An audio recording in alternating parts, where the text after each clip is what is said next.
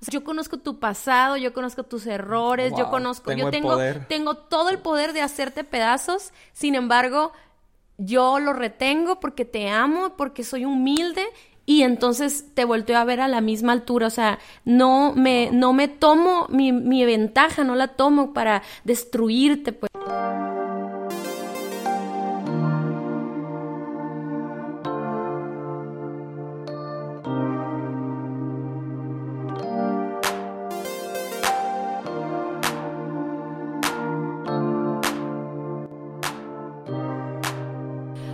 ¿Qué tal? ¿Cómo están? Nosotros somos Dani, Cintia Osuna y este es nuestro podcast Indivisibles. Y así es, estamos por arrancar el episodio número 15, Cintia. Y este costó un poquito de trabajo llegar porque estuvimos súper ocupados la semana pasada con unos eventos locales que teníamos en nuestra iglesia, pero estamos felices de haber regresado y de estar hablando de este tema, Cintia, que yo creo que va a estar Sí, ahorita acabamos de subir unas fotos a Instagram preguntando quién es el que ¿Quién creen ustedes que perdona más fácil o quién pide perdón más fácil? Y luego, ¿quién es más servicial? Y este, y quién es más perfeccionista. Y estoy un poquito triste porque todos piensan positivamente de Daniel y yo soy la mala del cuento, Daniel. ¿Pero quién, Cintia? ¿Quién? Pues todos. Todos, como, dicen. Como cuatro personas. Muchos me han preguntado. bueno, mira, si ustedes quieren opinar, vayan a Instagram y por favor apóyenme a mí también. Ok, Dani no es el bueno. Ustedes piensan que él es el bueno y que perdona y todo y que yo soy la mala, orgullosa y todo, pero Ahora es cierto, sí soy orgullosa. Pero el día de hoy vamos a continuar hablando acerca de actitudes y precisamente vamos a hablar acerca del orgullo. Por eso subimos esta pregunta, porque queremos que nuestros matrimonios cambien esa actitud, que cambiemos de orgullo a humildad. Así es, Cintia. Y a ver, Cintia, ¿por qué se te oye la voz como Scarlett Johansson? ¿Por qué, ¿Por qué se te oye ronquita la voz? Oyeron amigos, eso que se dio fue un golpe en mi espalda. Hay, violencia intrafamiliar en este no, No, no, lo que pasa es que como hablé demasiado el fin de semana me quedó la voz y me gusta mucho esa voz, fíjate. A, mí más. ok, bueno. te pasas, Daniel. Bueno, vamos a hablar acerca del orgullo y, y yo quiero, quiero que podamos entender esto, ¿no? El orgullo es una palabra un poco complicada porque eh, mucha gente la confunde con decir, bueno, estoy orgulloso de lo que, como si fuera algo positivo, ¿no? Y luego otras personas lo toman totalmente negativo. Yo creo que todos tenemos orgullo, ¿no? Sí, y yo creo que quizás la diferencia ahorita que lo estoy pensando con, lo que estás diciendo es que hay un orgullo que es una emoción y hay un orgullo que es una actitud, ¿no? el, orgullo que es una emoción es cuando ves que, no sé, algo sale, que... gana México. Gana México, que tu hijo tiene un logro o, juntos logran algo y te sientes orgulloso y eso es una emoción. Pero la actitud de orgullo es como una postura de superioridad desde la cual podemos criticar y humillar a otros, ¿no? es, sentirnos más que los demás, es sentirnos más inteligentes, más sabios. Eh, por ejemplo, una de las cosas que nos hace sentirnos orgullosos o darnos una actitud de orgullo es cuando una persona nos lastima. Inmediatamente rebajamos a la persona por lo que nos hizo y nos ponemos en una actitud eh, de superioridad cómo me pudo haber hecho esto a mí, ¿no? y, y, bueno, de, ese, de esa clase de orgullo estamos hablando el día de hoy. Sí, y yo creo que es, es, bueno, yo, todas las actitudes son tan importantes cambiarlas por las actitudes que Dios quiere que tengamos pero yo creo que si no trabajamos en el orgullo, jamás podremos cambiar las demás actitudes, ¿no? O sea, el orgullo nos está diciendo, tú estás bien, los demás están mal. O, tú estás haciendo algo malo, pero estás justificándote por, por lo que los demás hicieron en contra tuya. Entonces, traer una actitud de orgullo en un matrimonio donde son dos personas con diferentes maneras de pensar, dos personas que son humanos, que vamos a fallar, o sea, imagínate, o sea, eh, traer este orgullo va a ser el caos, ¿no? Ajá, fíjate lo que hace el, orgullo. El orgullo amplifica las fallas. O sea, hace más pancho de, las cosas que suceden, ¿no? Porque nos sentimos como indignados de cómo nos pudo pasar esto a nosotros, ¿no? nos, nos impide perdonar y pedir perdón. El orgullo es un precursor del rencor y es un precursor de, de esta incapacidad de reconocer nuestras fallas, como mencionabas, ¿no? Fíjate que ayer estábamos platicando con una amiga que tiene, va a cumplir 46 años de casada. Y me encanta lo que estábamos tres parejas mucho más jóvenes que ellos, ¿verdad? Nosotros en medio, porque nosotros vamos a cumplir 20 pronto, ¿no? pero luego están otras parejas de dos años, Dani, o de un año, más o menos. Y, y le decíamos, a ver, dinos cuál es el éxito de un matrimonio, como darnos una joya en este momento, ¿no? Y, y algo que ella decía era, era dijo cosas increíbles, ¿no? Pero una de ellas era como aprender a aceptarnos como somos y otra era perdonar nuestras fallas, ¿no? Entonces imagínate que si vivimos, ¿cómo podría un matrimonio sobrevivir a una actitud de arrogancia, ¿no? De a mí, yo no te voy a perdonar esto, ¿no? O el otro. Y, y hacemos, y el orgullo nos hace categorizar las fallas como si en realidad esta falla vale más y esta menos, entonces esta sí te puedo perdonar, pero esta no te puedo perdonar, ¿no? Y realmente un matrimonio indivisible, un matrimonio que dura para toda la vida, va a tener que perdonar todos los días porque todos los días nos vamos a estar fallando, ¿no? Otra cosa que hace el orgullo, Cintia, es que nos vuelve yocéntricos, nos vuelve personas centradas en nosotros mismos, por lo que es bien difícil, por ejemplo, ponerte de acuerdo con, con tu pareja, ¿no? Porque pues solamente tienes tu punto de vista y es el único que puedes ver y el orgullo te impide ver que hay otros puntos de vista y que tal vez el tuyo no es el correcto. Fíjate que no, no sé, pues no sé si tú creas que tú eres orgulloso. ¿Tú, ¿Tú, crees que eres orgulloso? Yo, yo creo que ese ha sido algo con lo que he batallado por mucho tiempo. Sí. ¿Sí? ¿Por qué fue eso? no, estoy bromeando. Oye, no, no, es que yo, o sea, toda mi vida, desde adolescente, he batallado muchísimo con el orgullo. Por eso lo quise comentar porque... A, mí me encanta que este podcast no lo escuchan solamente personas casadas, sino que lo escuchan jóvenes también.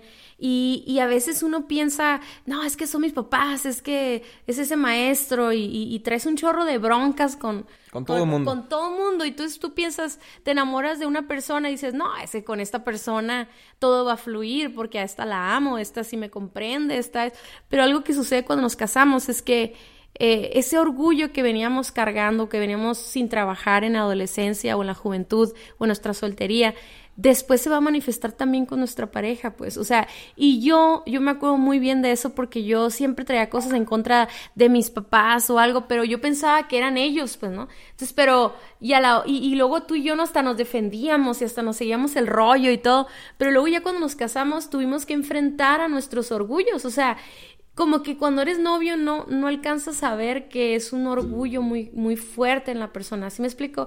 Y, entonces cuando ya te casas y ya estás conviviendo con esa persona y de repente te deja hablar por un día o, o, siempre está fijándose en todo lo que haces mal y está atrás de ti haciendo...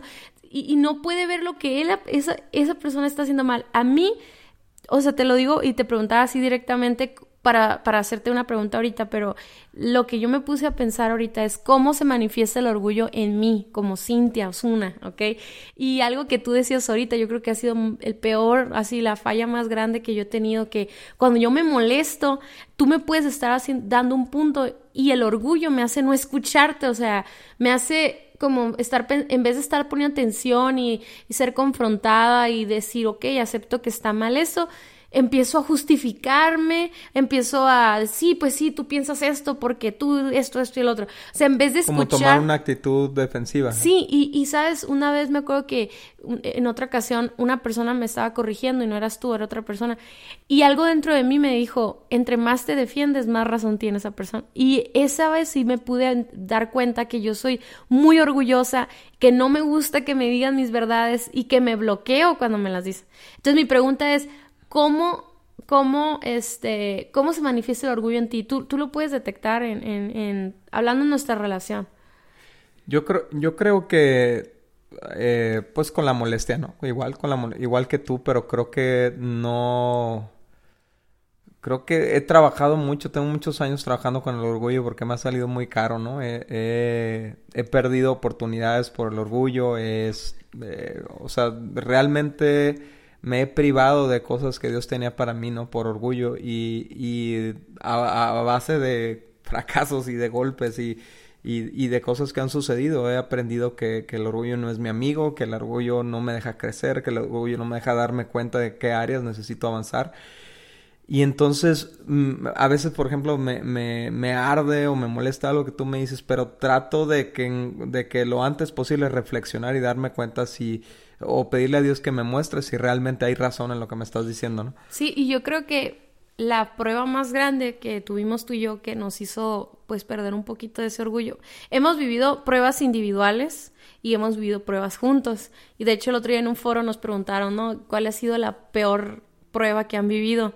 Y pues fue habernos alejado de Dios. Y yo creo que esa es la, la la vez más gacha de todas en que nos ha afectado nuestro orgullo. Estábamos bien jóvenes, creíamos que lo sabíamos todo, este, todo nos iba bien, nos llevábamos súper bien, entonces dejamos de voltear a ver a Dios como el centro de nuestro matrimonio y yo creo que esa situación ha sido una de las más duras que nos dimos tú y yo y que, bueno, sí batallamos con el orgullo ahorita, pero lo controlamos, ¿no? Pero en ese entonces el orgullo lo que nos hizo fue hacer, es alejarnos de Dios y entonces todo fracasó, ¿no? Y es esa situación en la que muchos matrimonios se encuentran ahorita, pues, o sea, en el que... Está súper interesante eso que estás diciendo porque o sea, si bien hay un, orgullo individual que definitivamente causa división en el matrimonio, también hay un orgullo en la pareja, ¿no? Y, podemos ensoberbecernos de, cómo nos llevamos y cómo nos amamos y, y, qué bien está todo y cuánto dinero tenemos en el banco. Eso nos pasó a nosotros acá. Y, y a final de cuentas, es, eh, dice la Biblia, después de la altivez viene la caída, después del orgullo viene el fracaso, ¿no? Y, y eso pasó con nosotros, ¿no? Una caída dolorosísima donde nos dimos cuenta que no éramos tan buenos para para ah, administrar nuestras vidas como pensábamos. Sí, y luego ya, digo, o sea, esa fue la prueba más grande en ese momento, fue cuando teníamos como tres años de casados, ¿no? Que estábamos jóvenes y nos iba súper bien el trabajo y todo. Y, a pesar de que estábamos muy orgullosos, ¿verdad? De todo eso que habíamos logrado, llegó un punto en el que hubo una humillación, pues, ¿no? hubo una, como dices, una caída que nos hizo reconocer nuestra condición. Pero gracias a Dios por esas, eh, no por esta situación, sino ya después que han sido pequeños fracasos, tal vez no tan grandes, porque rápidamente recapacitamos, ¿no? Pero sí es bien importante el orgullo, ese orgullo, esa actitud de orgullo individual, porque aquí lo que estamos platicando en este podcast es acerca de mantenernos unidos y que hay un, hay una, hay una pared que nos está dividiendo, ¿verdad? Y que no nos está permitiendo conectar, no nos está permitiendo platicar las cosas, este, llegar a acuerdos.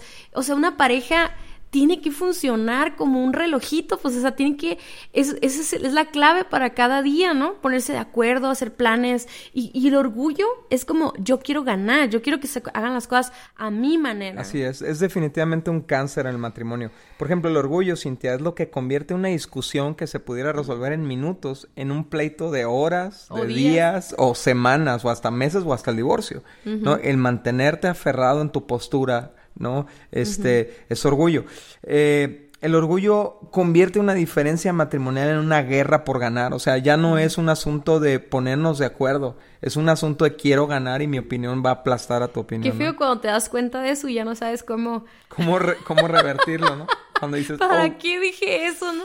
Nos cuesta más caro que nos cuesta una noche separados o algo así, ¿no? Así, y es horrible eso, ¿no? Porque ya, ya entras en una como en una obscuridad, no, no sé si te puedas sentir así, siente de repente, ¿no? Cuando ya te das cuenta que estás discutiendo y que ya, ya ni los argumentos importan, ya no importa quién tiene eh, quién está en lo correcto, quién no. Aquí lo que importa es ganar y entonces ya empiezas a dar golpes bajos, ¿no? Eh, en la discusión, empiezas a recordar el pasado, empiezas a, lastimar a tu pareja para, porque como no tienes buenos argumentos y quieres ganar, entonces terminas lastimando. Yo creo que por eso el orgullo, Cintia, es, es, es uno de los ladrillos que más dividen el matrimonio porque produce otros ladrillos, ¿no? Entonces, pero, ¿cuál, cuál sería la actitud opuesta al orgullo? Pues la humildad. humildad. A mí, a mí me fascina porque hace, pues siempre eso, igual que el orgullo, se confunde la palabra humildad con ser eh, menospreciado, ser este inferior, se puede malinterpretar, malinterpretar por tener menos, ¿no? Pero es impresionante porque humildad es todo lo contrario. Humildad es tener un poder bajo control. O sea, yo puedo, yo, como tú decías hace unos minutos, ¿no? O sea, yo conozco tu pasado, yo conozco tus errores, yo conozco, yo tengo, tengo todo el poder de hacerte pedazos, sin embargo, yo lo retengo porque te amo, porque soy humilde y entonces te volteo a ver a la misma altura, o sea, no me, no me tomo mi, mi, ventaja, no la tomo para destruirte, pues, y eso es lo que sucede mucho cuando nos falla nuestro esposo, cuando te falla tu esposa, o sea, nos ponemos en una altura de superioridad, ¿verdad? Y, y decimos, ok, este es mi momento de maltratarte, de, de echarte en cara todas estas cosas, ¿verdad? Y, y, y fíjate, o por ejemplo, eh, ahorita no sé por qué mientras platicábamos el otro punto se me, veía, se me venía mucho a la mente el dinero, porque es otro poder que tenemos, ¿no? O sea, el, el, el, dinero tiene un poder en nuestra mente y en nuestro corazón bien fuerte para, lo, para los dos lados, Dani. Mm. Cuando tienes o cuando no tienes, pues, ¿no? Entonces muchas mujeres tenemos eh, un orgullote que no somos capaces de decirle a nuestro esposo, esposo, necesito comprar un perfume, supongamos. No le queremos decir porque qué humillación andar pidiendo dinero y... O sea, ¿qué tiene de malo que le pidas algo a tu esposo y no estoy... Ponle que no un perfume, sino... Por ejemplo, yo ahorita que estoy haciendo la carrera, me pasa, Daniel, que a veces ya me llega el correo de que tengo que inscribirme y no te digo y pareciera humildad eso, no pareciera como, ay, no lo quiero molestar. Pero yo ahorita estoy pensando, es orgullo de no poder decir, te necesito, o sea, necesito que me ayuden, necesito que me pagues la colegiatura o lo que sea, ¿no? Y, y, es un orgullo dentro de nuestro corazón que no nos permite comunicarnos, nos deja llegar a acuerdos. Pero la humildad es decir, ok, yo tengo este poder, lo voy a, lo voy a poner bajo control y voy a actuar en, en, en amor, ¿no? Y algo que a nosotros hemos llegado a esta conclusión es como, ¿quién dice cuánto tiempo te puedo guardar rencor? O sea, ¿cuánto es suficiente? Ok, me, me, me ofendiste con X cosa, ok, ¿cuántos días te tengo que callar? ¿Cuántos días te tengo que cobrar la deuda? O sea, ¿dónde encontramos un, una hoja llena de precios, ¿no? Por cada deuda. Exacto. Entonces, entonces, el orgullo es decir, ¿sabes qué? Tú me debes algo y yo te lo puedo estar cobrando toda la vida, pero yo decido renunciar a ese, a ese, a ese derecho de vengarme contra ti por, porque yo no quiero tener eso, yo te voy a tratar como si no me debieras nada, pues. Así es, es por eso, Cintia, que la humildad es una actitud fundamental en el matrimonio, o sea, tiene que ser algo constante en nosotros, tiene que ser algo que estamos, estamos bien atentos a nuestras actitudes orgullosas porque es cáncer. Entonces,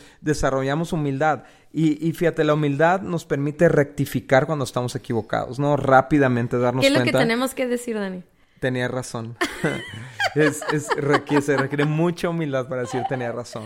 Es la que te permite escuchar lo que tu esposo tiene que decirte o tu esposa tiene que decirte. Es la que te permite perdonar cuando has fallado o cuando te ha fallado tu pareja. Es la que te permite ceder un poco cuando no ha logrado ponerse de acuerdo. Es la que te permite servir a tu esposo o a tu esposa sin sentirte inferior. Ay, eso me encanta. Fíjate, la humildad no es pensar menos de ti mismo, sino tener una evaluación realista de lo que somos en verdad, ¿no? Eh, en Romanos 12.3 dice, ninguno se crea mejor de lo que realmente es. Sean realistas al evaluarse a ustedes mismos. Háganlo según la medida de fe que Dios les haya dado. Eso del servicio me fascina. Digo, también me gusta mucho el, aprender a escuchar. Es, por ejemplo, yo soy muy humilde y a veces te dejo hablar en el podcast. Ah, es cierto. no es cierto, no es cierto. Pero esto del servicio me encanta porque, fíjate, a veces uno como mujer viene arrastrando tantos rollos, ¿verdad? De, de, inferioridad y cosas que te sembraron en tu corazón, que te lastimaron, te llenaron de orgullo. O sea, a veces no sabes ni identificar qué es orgullo y no quieres servir a tu familia porque sientes que eso es menos, pues, ¿no? Pero también pasa con los hombres, Dani, que no pueden cambiar un pañal o no pueden lavar los platos o hacer desayuno porque sienten que eso es un trabajo para la que les ayuda o para la esposa o es algo que como que, ay, ¿cómo voy a ensuciar las manos? ¿No? Entonces, cuando nosotros sabemos que para Dios nosotros valemos el precio que fui, por el cual fue pagado por nosotros y nos damos cuenta que Dios nos pone en el misma en la misma escala de valor, no de no que seamos iguales, hombres y mujeres somos distintos con diferentes roles, pero nuestro valor es el mismo, ¿no? Y dice la Biblia que nos ayudemos a llevar las cargas los unos de los otros. Entonces, si yo tengo una carga, una situación que yo estoy haciendo y tú puedes servir a ayudarme a cumplir ese rol o esa esa responsabilidad, pues qué padre porque eso, nos estamos estamos uniéndonos en eso, ¿no? O sea, podemos apoyarnos, no pasa oye, nada. Cintia, se me viene a la mente cuando Jesús le lavó los pies a los discípulos, ¿no? Y, y él, él sabía perfectamente cuánto valía, o sea, él no tenía ningún complejo con eso, por eso podía lavar unos pies sucios de personas técnicamente inferiores a él, ¿no? En, en, en, grado espiritual, en obviamente en deidad, pero, pero Jesús no tenía ese problema. Y fíjate, una, una actitud humilde nos permite darle prioridad a nuestra pareja sin sentirnos menos, nos, nos, permite dejarle hablar, nos permite cederle el paso, nos permite dejarle dormir para que, para que eso que hiciste ahora en la mañana, ¿no? Que te bajaste a hacer desayuno para que yo pueda dormir un poquito más y, y, y no sentirte, ay, soy su chacha o soy su esclavo o soy su tonto lo que sea y, y quitarnos de esos rollos, ¿no? Fíjate lo que dice Filipenses 2.3, no sean egoístas no traten de impresionar a nadie. El matrimonio no es para impresionar, no es para aplastar con tu conocimiento, con tu experiencia o con lo que sea. Dice, sean humildes, es decir, considerando a los demás como mejores que ustedes. Wow. No dice que los demás son mejores que tú. Dice, ten la humildad para considerar a otros como si fueran superiores a ti. Y sabes, muchas veces, Cintia, nuestros complejos, nosotros tratamos mejor a quien pensamos que puede darnos algo, ¿no? Uh -huh. y, y, tratamos peor a quien damos por sentado, como nuestra pareja, nuestros hijos, nuestros padres. Entonces, este pasaje nos está diciendo, ¿sabes qué? Cambia tu actitud, cambia a una actitud humilde. Y, y así como recibirías a una persona, no sé, súper, no sé quién sea para Influyente, ti, un, a una persona que tú admires muchísimo, ¿cómo lo recibirías en tu casa? ¿Cómo le atenderías? Tú no tuvieras ningún complejo de estarle preparando algo, de uh -huh. darle un vaso de agua. Entonces, ¿por qué a tu pareja si te cuesta tanto trabajo uh -huh. servirle, no? Entonces, yo quiero, yo quiero hacerle un, unas preguntas a la audiencia, ¿no? Eh, por ejemplo, ¿con qué atención escuchas a una persona que tú admiras mucho? ¿Con qué atención escuchas a lo mejor a un buen predicador? Eh, ¿Con qué atención escuchas a lo mejor a un, a un al, al eh, director de la empresa en la que trabajas? O a un, no sé, un personaje que tú valores mucho, ¿no? Y ahora, ¿con qué atención escuchas a tu pareja? no sé, mamá, no la voy a contestar. La, si la siguiente, por favor. ¿Qué tan fácil cedes uh -huh. cuando tu esposa o tu esposo no está de acuerdo contigo? Yo fácil, fácil. Yo te digo, está bien, mi amor, no importa. Yo haré lo que tú digas. Ok, ahí te va otra pregunta.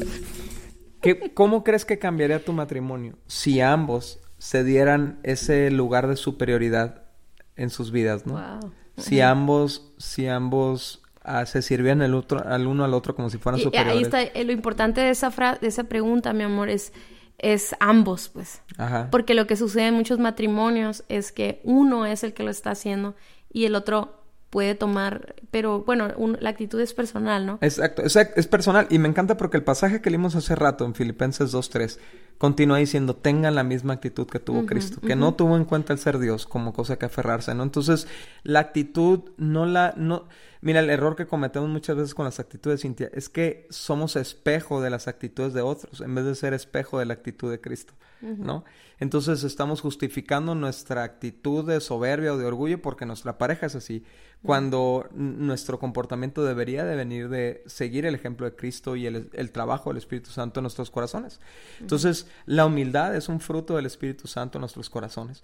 Y, y ya es asunto nuestra pareja uh -huh. qué hace con nuestra humildad, sí, ¿no? Exacto. Nuestro asunto es ser como Cristo. Algo que me hace bien importante mencionar nada más como un comentario es es que humildad no es dejar que la persona que tu pareja te lastime no o sea tanto no emocionalmente es, no es como físicamente Ajá. entonces cuando tú cuando alguien te está lastimando o te está hiriendo te está gritando aún en eso en ese momento puedes actuar en humildad y no permitir que te lastimen no pero, pero hacerlo de manera honrosa, ¿no? De, sin faltar respeto. ¿Qué pasaría si, si los hombres nos trataran, el esposo nos tratara como reina y la esposa lo tratara como un yo, rey? Yo creo que la casa sería un reino, sería un paraíso. sería ¿no? un paraíso. Pero fíjate, ahorita estaba pensando, Cintia, cómo, cómo nuestra actitud orgullosa inclusive se manifiesta eh, en, de manera física, ¿no? Cómo nos inflamos cuando nos sentimos indignados, ofendidos, mal... Eh, eh, no sé, cuando que sentimos que no nos han valorado, lo que sea, literalmente nuestra postura corporal se infla, ¿no?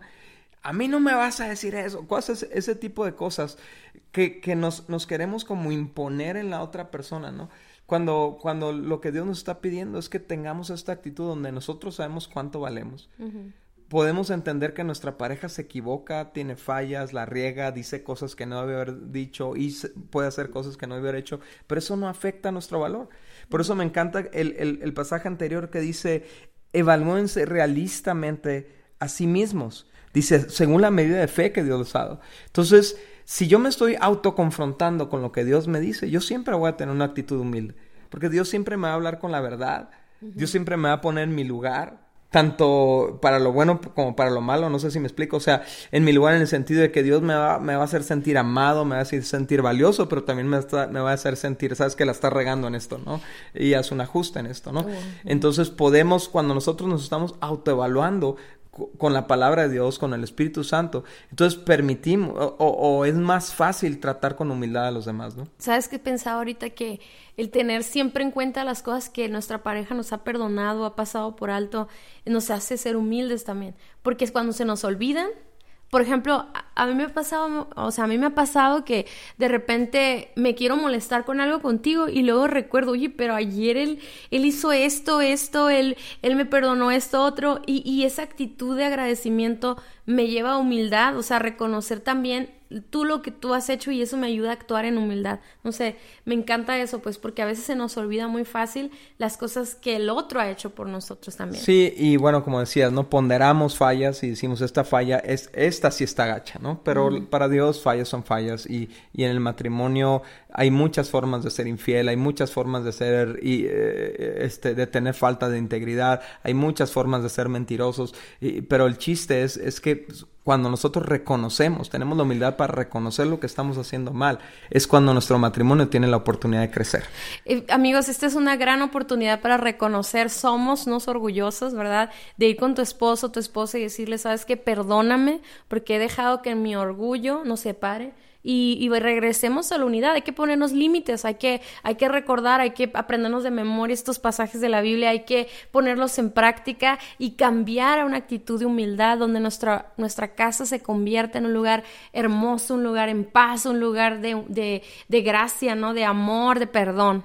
Así es. Amigos, Uh, Indivisibles es un proyecto comunitario. nunca fue la idea que fuera un proyecto de Cintia y Dani Zuna, sino que realmente deseamos que sea una cultura que se propague por todos los rincones de la tierra.